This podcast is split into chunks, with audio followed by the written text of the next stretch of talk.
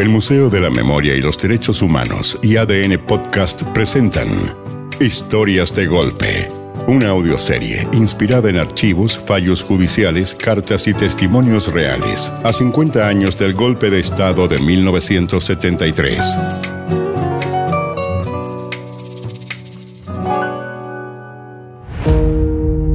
El capítulo de hoy. Ana Valenzuela, de San Fernando. Registro Testimonios Audiovisuales, Ciudad de San Fernando, 3 de diciembre de 2014. Ya. Listo, comenzamos. Estamos aquí con las señoras María Tapia. Hola, señora María. Hola. ¿Cómo está? Mucho gusto. Con la señora Tania González. Hola. Señora Tania. Y con Ana Valenzuela. ¿Cómo está? Hola, sí, bien, gracias. Bueno, cuéntenme, por favor, ¿desde cuándo se conocen ustedes? Uh, a doña María desde que éramos chicas. Sí, pues. Bueno, y a la señora Ana nos conocimos el año pasado, ¿cierto? En el aniversario de los 40 años del golpe. Sí, claro, eso fue. Sí, sí. Ahí nos juntamos las tres. Pero a Tania y Anita ya las conocía yo. Y, y cuéntenme, ¿ustedes tienen así como alguna actividad común, eh, una, alguna mm, agrupación de memoria en la que participen las tres, por ejemplo? ¿Algo? Yo. Yo casi no salgo a ninguna parte ahora. Por mi parte yo me dedico a trabajar nomás. Mi hijo Fernando dice que las asociaciones son puras peloteras. Que en la de los hijos de las víctimas en Santiago se lo pasan puro peleando entre los del MIR y los del PC. Oye, pero nos volvimos a encontrar en el homenaje al marido de la Tania, ¿te acordáis? A mi compañero no le han hecho ni un homenaje, ¿eh? Oye, Fernando dice que cuando ignoran a los desaparecidos es volverlos a desaparecer. Ni siquiera estaba el nombre de su papá en la piedra esa que inauguraron en el 90. ¿Qué piedra, oye? Esa piedra puntúa que está en la plaza, señora María. La que está. La que está encima de los palos. Parece más un homenaje al evangelista Lucas o a Pablo Neruda. Porque de las víctimas, Napo, se pamoya. Oh. Así es. A ver, háblenme ahora de sus parejas. Señora María, Mi marido. eh, sí. Sí. El compañero Correa era regidor del Partido Comunista, dirigente campesino agrario. Pero primeramente estaba su familia. Cuando dejé de verlo por nueve días fueron los días más horrendos de mi vida, oiga. Me imagino el dolor de los que no saben dónde están sus seres queridos debe ser espantoso. Terrible, señora María. Pero hay que seguir nomás. Por mi parte, yo me siento orgullosa de haber sacado adelante y sin traumas a mis chiquillos. Desde cabros chicos les dije toda la verdad de lo que había pasado con su papá. Yo no pude, fíjese. Oiga, ¿el capitán Manríquez no habrá tenido que ver con lo que pasó con su marido? Él fue el que hizo desaparecer a mi Justino. Ese capitán Manrique torturó a mi José. Ricardo Manríquez Pearson, capitán de ejército, oficial superior de la sección segunda de inteligencia del ejército y jefe del cuartel de investigaciones de San Fernando, conocido entre prisioneros y subordinados como el Nazi Manríquez. Era identificable porque era chico y esmirriado, semicalvo, ojos azules de serpiente, tez blanca y con grandes orejas. También porque aparecía en algunas sesiones de tortura con uniforme de parada, guantes blancos y blandiendo una fusta en sus manos. Señora Ana, cuéntenos más de su marido, de don José Victorino Martínez Rojas. Hasta el día de hoy no sé por qué lo detuvieron, señorita. Era obrero de la construcción. Hasta el día de hoy, ni compañeros de trabajo, ni abogados, jueces, menos militares, carabineros o detectives, me han dicho ni una cosa. Él era un hombre bueno, dedicado a la familia. Ni a fiestas iba.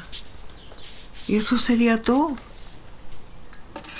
Anita, cuenta lo que sufriste cuando detuvieron al compañero Martínez. Es que no sé si soy capaz, señora María, porque recordar lo que pasó ese julio del 74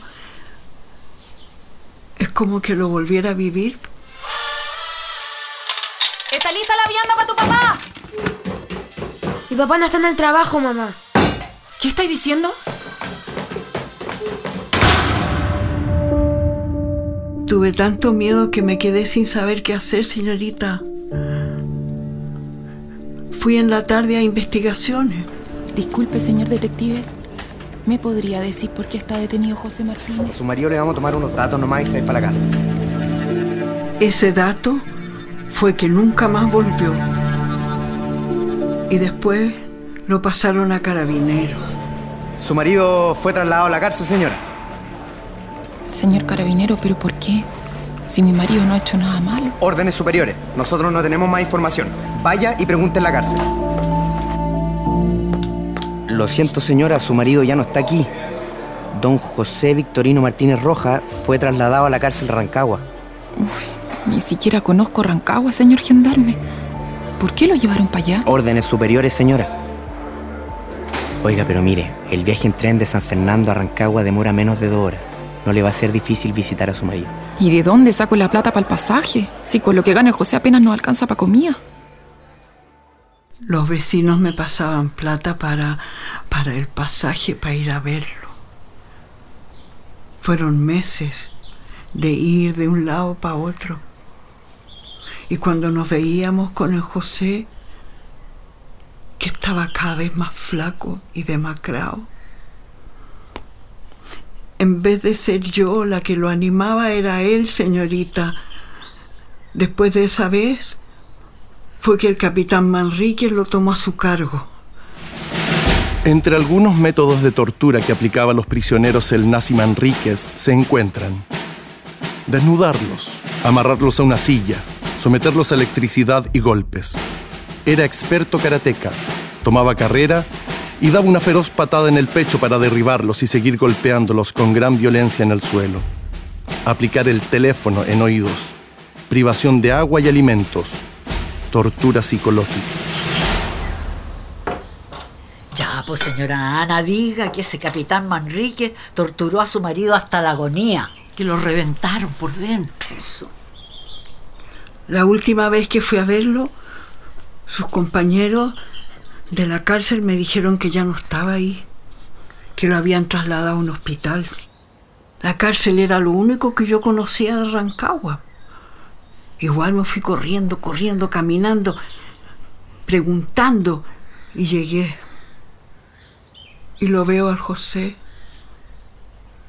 que lo tenían amarrado de las manos, de los pies, pero él ya no hablaba. Y me miró a mí. Y le corrían las lágrimas por sus ojos. Pero no hablaba nada. Fue la última vez que lo vi. La última vez que el José me miró. Mami, ¿le dijeron cuando suelten a mi papá? Queda poco. ¿Saca a dar una vuelta a tus hermanos? Aprovecha a pedirle fiado cuatro panes a Doña Fresia para la once de ustedes y se las preparáis. Mi papá tenía. Pude volver a San Fernando gracias a que las compañeras me hicieron colecta para el pasaje. Y llegando, partí a la pieza y me acosté.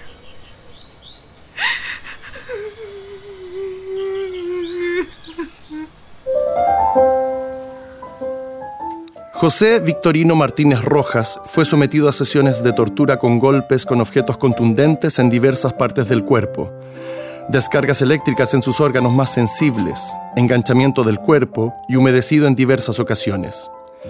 Es lo que quedó establecido en la causa rol número criminal 1119-2017, pronunciada por la novena sala de la Ilustrísima Corte de Apelaciones en Santiago. Al nazi Manríquez se le concedió inmunidad diplomática por una ley de amarre y ocupó el cargo de cónsul general en Honduras el 2004. También fueron premiados con inmunidad otros ejemplares militares. Muchos miembros de las Fuerzas Armadas sentimos que la mancha que oficiales como el capitán Manríquez dejaron sobre instituciones que alguna vez fueron respetadas por todos los chilenos, no habrá nada ni nadie que la pueda limpiar.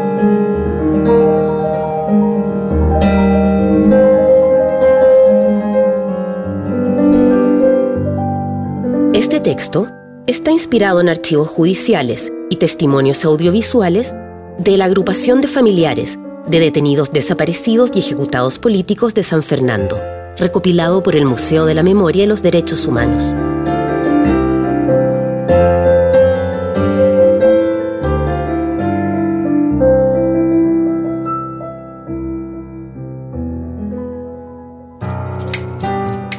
Capítulo fue escrito por Arnaldo Madrid, dirigido por Francisca Bernardi y Braulio Martínez, con las actuaciones de Luz Jiménez, Valentina Nazar, Marcela Paz Silva, Gloria Munchmayer, Naldi Hernández, Jaime Reyes, Gaspar Allende y Felipe Valenzuela.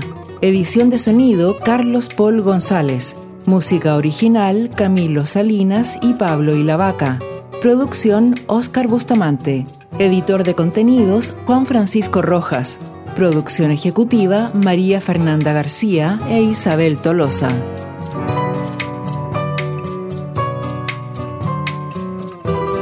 Historias de Golpe es un podcast producido por el Museo de la Memoria y los Derechos Humanos y ADN Podcast. Disponible en adn.cl, Podium Podcast y plataformas digitales como Spotify.